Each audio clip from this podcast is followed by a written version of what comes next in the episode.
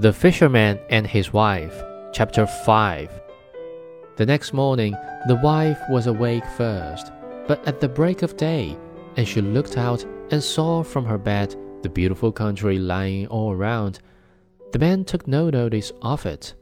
So she poked him in the side with her elbow and said, Husband, get up and just look out of the window.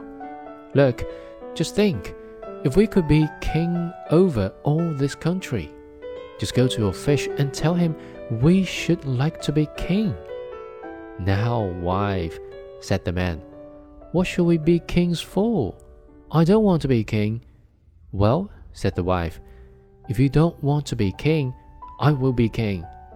Now, wife, said the man, what do you want to be king for? I could not ask him such a thing. Why not? said the wife.